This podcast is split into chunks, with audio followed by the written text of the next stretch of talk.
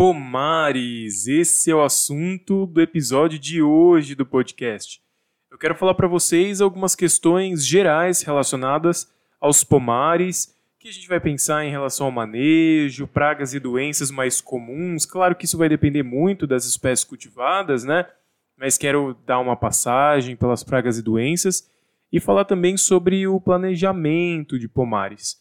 Pomar é uma coisa que é muito comum, né, quando as pessoas têm uma propriedade com um tamanho razoável, quer ter lá suas árvores frutíferas, mas nas minhas consultorias, nas minhas visitas técnicas nos jardins dos meus clientes, eu vejo que tem muitos problemas que são comuns, que se arrastam em diferentes propriedades. Então vamos conversar um pouco sobre isso hoje, para que a gente possa ter uma boa percepção sobre os pomares e como que a gente vai gerenciar os problemas principais relacionados ao cultivo das árvores frutíferas, né?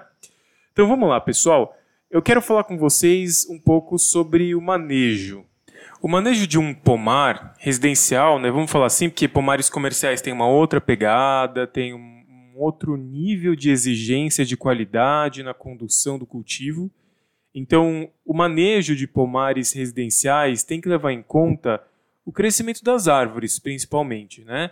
Muitas pessoas têm é, pomares antigos, que for, árvores frutíferas foram plantadas pelos pais, pelos avós, pelos bisavós, e as árvores já são bem grandes, o que dificulta um pouco a, o, o manejo, principalmente em relação à colheita e em relação ao tratamento de pragas e doenças. Então, quando a gente vai pensar sobre o manejo dos pomares, e a gente está tratando no caso de plantas, de árvores, né, que já tem uma altura muito grande, isso vai ficar bem complicado. Por quê? Dependendo da legislação em relação ao manejo de árvores nas propriedades particulares do, da cidade em que esse sítio, essa casa ou essa chácara, enfim, esteja localizado, a gente não pode mexer muito nas árvores, né? Se a legislação ambiental permitir, a legislação da cidade permitir, a gente pode ir fazendo uma poda para ir diminuindo o tamanho das copas para facilitar a aplicação de uma cauda bordaleza que seja para combater uma ferrugem ou uma cauda inseticida para combater, sei lá, um problema que esteja acontecendo com mosca branca, por exemplo, né? Tem tanta, tanto problema que pode acontecer num pomar. Então, quanto mais baixa for a altura das árvores frutíferas cultivadas, mais fácil vai ser o manejo. E se as árvores foram deixadas para o tempo, para elas crescerem e tudo mais, é, acaba dificultando bastante esse manejo. Agora, vejam bem, me ouçam aqui com muita atenção. Eu não estou dizendo que a única solução para viabilizar o manejo do pomar seja o rebaixamento das copas. Não. Inclusive, o rebaixamento das copas é uma estratégia que é muito delicada. Não é só porque, ah, beleza, a legislação permite que eu faça o manejo que eu bem entender nas árvores eu quero fazer o rebaixamento da copa, vou fazer uma decepa, vou cortar a árvore pela metade. Não, gente, isso tem que ser feito com um profissional especializado. Às vezes, a redução do tamanho da árvore tem que ser feito aos poucos, não fazer de uma vez só, porque isso pode causar um problema grave, causar até a morte da árvore, tá? Então entendam, isso é um assunto muito delicado. Eu estou abordando aqui para vocês porque às vezes é o caso de se considerar essa alternativa. Mas é muito comum, assim, na grande maioria dos casos, não se pode mexer nas árvores e elas já estão grandes e paciência, a gente vai trabalhar com o que a gente tem, tá bom? Então, só quero que fique isso muito claro e estabelecido para vocês. É, fazer uma poda de rebaixamento é uma estratégia delicada e só pode ser cogitada através de um profissional especializado e qualificado para esse tipo de coisa, tá bom? Então, é, o tamanho das árvores é uma coisa que às vezes dificulta, se as árvores são muito grandes, geralmente a gente não pode fazer nada e a gente trabalha com isso mesmo, e a gente vai precisar de alguns equipamentos para jogar a cauda em altura, uma motobomba agrícola, né, com uma boa pressão para poder fazer a aplicação na copa de uma cauda, enfim. Mas, se as árvores não estão com um tamanho grande, o pomar é novo, o pomar é recente, ou o pomar ainda vai ser implantado, é o momento da gente considerar o manejo anual de poda para manter as árvores frutíferas com uma altura que eu costumo dizer de 3 metros no máximo. Porque quando uma árvore frutífera é mantida mais ou menos 3 metros de altura, com podas bem feitas, essas podas conduzidas desde os primeiros anos das árvores frutíferas, a gente consegue manter a árvore num porte menor com mais saúde. Então, quando a árvore cresce sozinha, sem uma poda para manter essa altura de 3 metros para fazer o manejo do pomar, a gente não vai fazer essa poda para manter a árvore num tamanho baixo se for uma árvore com, plantada com qualquer outra função, arborização, é, reflorestamento. Não, você vai deixar a árvore atingir o potencial genético que ela tem. Mas se a árvore for plantada para fazer parte de um pomar residencial, aí essa poda é muito interessante. Porque aí, ao invés da gente causar aquele impacto drástico fazendo uma poda de rebaixamento de uma vez só, uma decepa, né? Não, você vai fazendo a poda aos poucos. Isso vai fazer com que a árvore cresça e se mantenha com uma copa saudável, tá bom? Então é isso que a gente vai considerar. Fazendo podas anuais para sempre manter a altura da árvore nos 3 metros, mais ou menos. Ah, Gabriel, mas como é que eu faço uma poda de 3 metros de altura? Existem equipamentos para isso. Tem tanto equipamento motorizado, como uma motopoda, que é uma motosserra com um cabo telescópico, né, que você pode aumentar e diminuir na altura que você quiser. Ou você também pode eh, adquirir um podão, que é como se fosse uma tesoura de poda, que tem um cabo longo. E aí você manuseia essa tesoura de poda com uma corda. Você mexe a corda, você puxa a corda e a tesoura corta.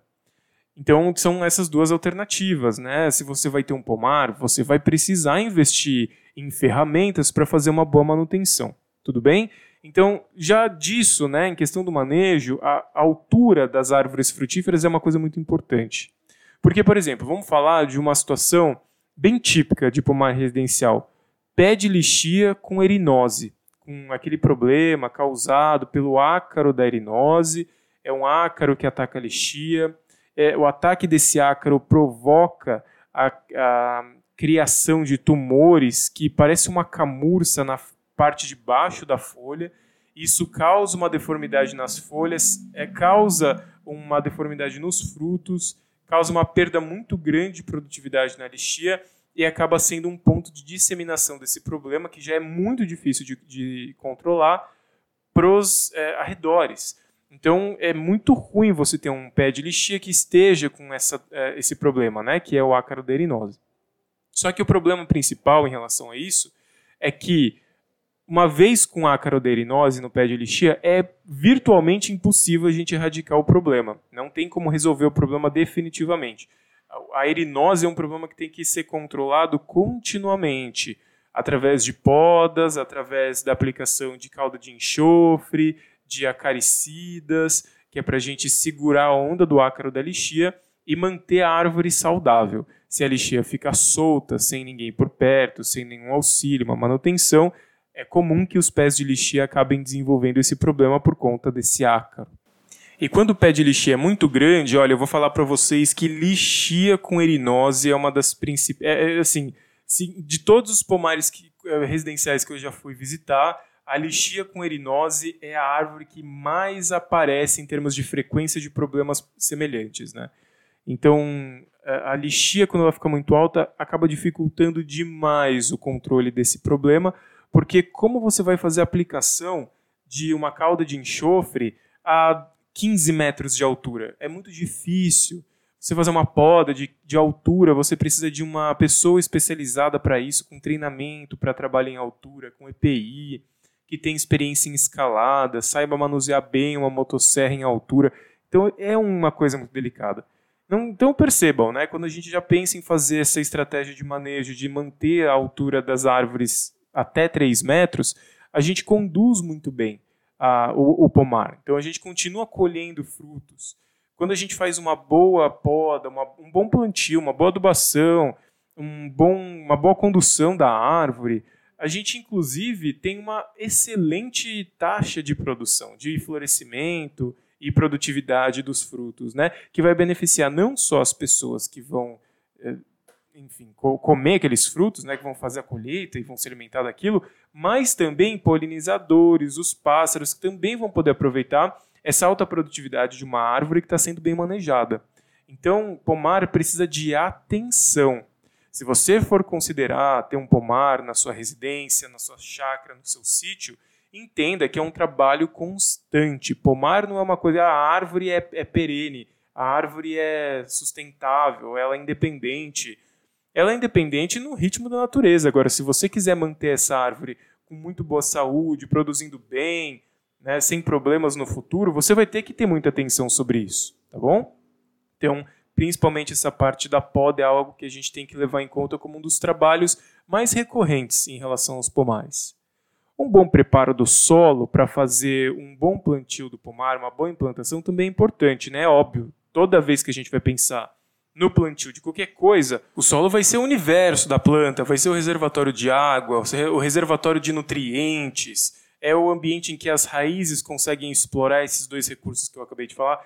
Então, o solo é a coisa mais fundamental para o sucesso de qualquer plantio que a gente vai considerar.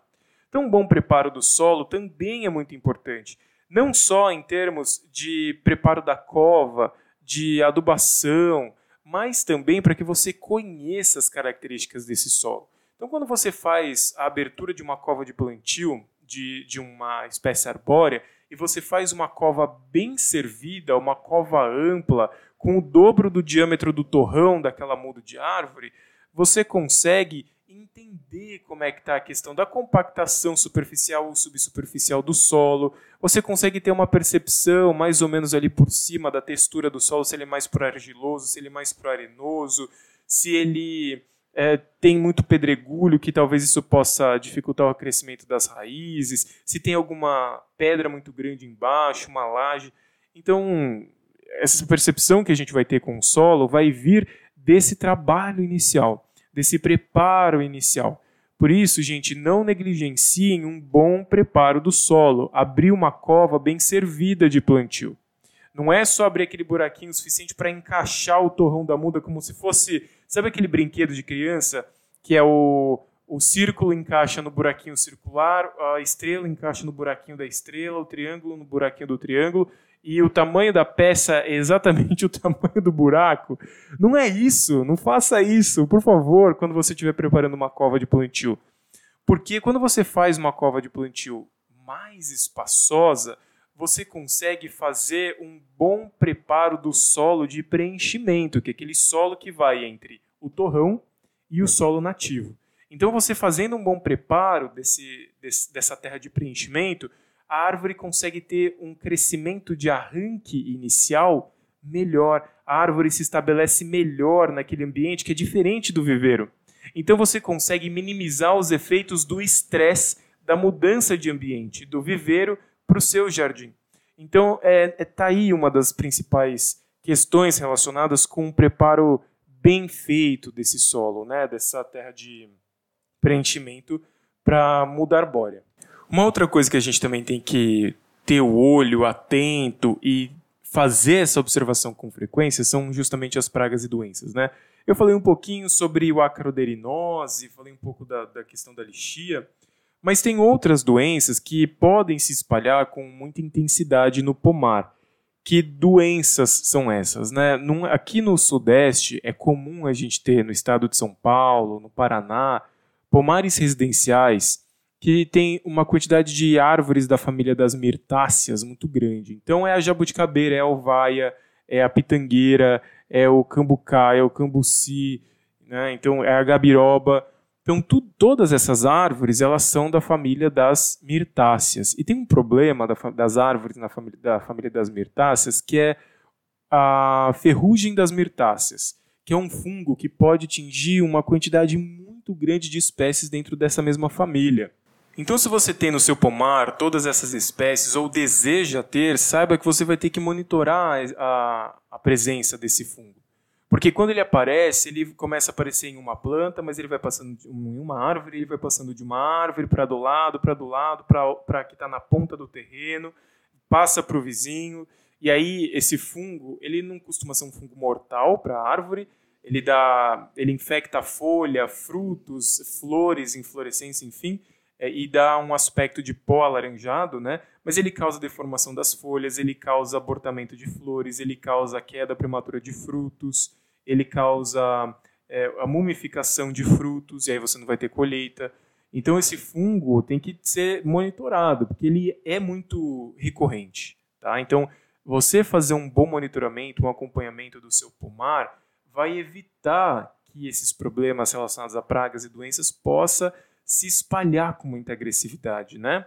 Uma outra coisa em pomar é erva de passarinho, que é uma planta parasita que dá nos ramos das árvores. É uma coisa que você tem que evitar também. Outro problema, vamos falar de pragas aqui, como por exemplo a mosca branca, que é um problema sério.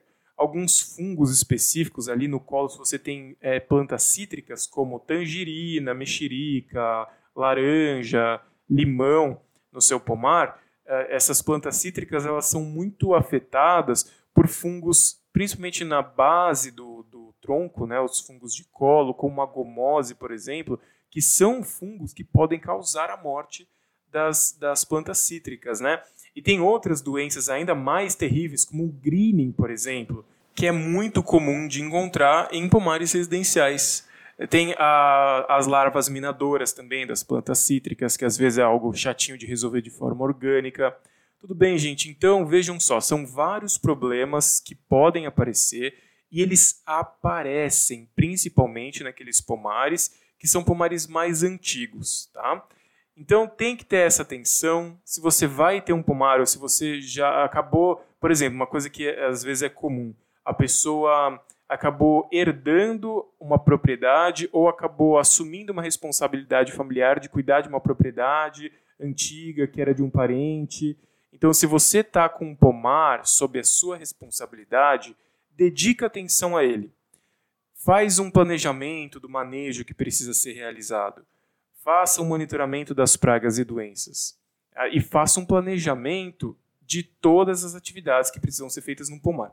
E aqui eu vou falar de uma atividade que muita gente às vezes é, se engana em relação ao manejo das árvores frutíferas, né? que é a adubação de manutenção. Quando a árvore frutífera ela é plantada, ela tem uma janela mais ou menos de 5 anos em que ela consegue ter um bom aproveitamento da adubação ali na área de projeção da copa. Então, quando a gente vai fazer uma adubação de manutenção, fez adubação de plantio, beleza, você fez um ótimo preparo da cova de, de plantio. Mas, quando você vai fazer uma adubação de manutenção, que é geralmente feita de forma anual, então é uma adubação por ano que a gente faz nas árvores frutíferas, mas ah, Gabriel, quero fazer a adubação nas árvores frutíferas com uma frequência maior. Quero fazer uma vez por semestre. Pode? Perfeitamente, é claro que pode, mas aí você vai reduzir um pouco a dose do adubo para fechar a sua conta da adubação anual. Então, quando você vai fazer essa adubação de manutenção depois do plantio, você vai direcionar a aplicação desse adubo na área de projeção da copa. Existem diferentes técnicas para fazer isso, não tem uma que seja é, mais correta que a outra, ou que, que seja mais difícil que a outra, ou que seja mais errada que a outra. Não tem. Então você vai aplicar em cobertura no solo na área de projeção da copa, né? Então, essa adubação ela vai ser aproveitada nesses primeiros cinco anos do desenvolvimento da árvore. Por que só até cinco anos? Né? Isso é uma aproximação, uma informação genérica, ampla. Né? Porque as raízes da, da, da árvore elas vão crescer para muito distante da área de projeção da copa. Então, ou você faz uma adubação em área total do seu pomar, que se o seu pomar for pequeno, dá para fazer sim. Ou então depois você começa a fazer uma adubação foliar. Aquele solo nativo, a não ser que seja um solo muito ruim, mas muito ruim mesmo, e você cultivou, seu, você está cultivando no seu pomar uma espécie de árvore que é muito exigente em termos nutricionais, aí o negócio fica mais complexo. Mas geralmente as árvores elas têm uma ótima capacidade de se virar. Então as árvores vão lançando suas raízes para poder fazer essa grande exploração da área do solo, do volume de solo. Então, depois desses cinco anos, o que a gente costuma fazer de manutenção no pomar é que entender o seguinte: a árvore ela já alcançou uma certa autonomia para buscar os nutrientes que ela precisa, fazendo essa grande exploração do solo e a gente vai ajudar a árvore complementando, fazendo uma adubação foliar com uma certa frequência, uma adubação foliar a cada dois meses, a cada três meses, tudo bem? E daí também, olha só, gente, a gente liga isso com um porte menor da árvore. Ah, porte menor, quero dizer, aqueles três metros de altura máxima que a gente vai pensar no, no manejo de podas anuais, né? Então tudo isso está interligado. Então, desmistificar um pouco a questão de, por exemplo, eu vou deixar sempre o coroamento da árvore, vou fazer sempre uma adubação ali na no, no pezinho da árvore, porque com o tempo a árvore ela já provoca, né, naturalmente, faz parte da fisiologia da árvore. As raízes mais velhas elas vão engrossando, elas vão ficando mais duras, mais cascudas. E essas raízes mais velhas, que são as raízes mais próximas do tronco, né, essas raízes da área da projeção da copa, depois daqueles cinco anos de plantio, essas raízes elas já não são tão eficientes para absorver água e nutrientes. Se a gente falar da, da morfologia da planta no geral, as plantas, reino vegetal, as plantas elas têm, claro, existem exceções. Aqui eu estou falando da, da planta típica, tá? As árvores e as plantas no geral, elas têm a área de absorção de, de água e nutrientes nas raízes mais concentrada nas pontas de crescimento ativo, que é pela zona pilífera. Quanto mais antiga é a raiz, quanto mais grossa ela é, mais cascuda, né? Ela obviamente já não vai ter essa zona de crescimento ativo, não vai ter a zona pilífera. A raiz ainda é capaz de absorver água e nutrientes, mas numa quantidade muito menor quanto comparado a essas raízes que estão ali na ponta, crescendo, explorando novas áreas do solo. Então é por isso que, quando a gente vai pensar na adubação das árvores, nos primeiros cinco anos faz na área de projeção da copa, porque tem uma grande concentração de raízes novas crescendo, saindo daquele torrão né, do plantio. Depois desses cinco anos, as raízes já estão muito longe, então reforçando o que eu já disse anteriormente, ou é uma adubação em área total, se for viável, ou você vai fazer uma adubação foliar a cada dois, três meses para complementar a saúde da sua planta, da sua árvore, né? Tudo bem, pessoal? Eu queria fazer essa, é, é, essa discussão, colocar essas ideias a respeito dos pomares, porque isso é muito importante. Pomar não é só porque é árvore, que é só colocar na terra e esquecer. Não, precisa de toda uma atenção em cima desses critérios todos, tá? Eu quero só falar um, um último ponto antes de encerrar esse episódio, mas é um ponto bem objetivo para quem vai fazer o pomar ainda. Então, se você ainda não tem um pomar, se você é uma pessoa que vai fazer o projeto de um pomar para o seu cliente, ou você vai ajudar o seu cliente a desenvolver um pomar ao longo do tempo, porque você é o jardineiro ou a jardineira que trabalha com manutenção de jardins, é importante pensar num espaçamento adequado das árvores frutíferas do pomar. Quando a gente faz um espaçamento muito adensado das, das árvores frutíferas do pomar, sem considerar o diâmetro total da copa adulta daquela árvore, a gente, na verdade, está criando um bosque. Então, quando o pomar tem um plantio muito juntinho de árvores é, frutíferas, a gente vai criar um ambiente com dinâmica de bosque. E um ambiente com dinâmica de bosque, ele incentiva um crescimento mais vertical das árvores. E aí as árvores vão ter uma copa não tão cheia, porque vai ter muita competição por área, vai causar um sombreamento, uma árvore vai sombrear a outra, vai ter uma competição ali muito próxima da, das raízes, né, nos primeiros anos, e você vai criar uma competição de bosque e as árvores vão tender a crescer mais rapidamente para o alto. Quando você faz um espaçamento maior, você está levando em conta o diâmetro total da copa da árvore depois de adulta, e você vai fazer esse espaçamento pensando num espaço que vai permitir o, crescimento pleno da copa, sem que uma copa da árvore vizinha combata ou influencie ou, é, enfim, acabe prejudicando o desenvolvimento das outras árvores, você vai ter uma dinâmica de, de crescimento diferente.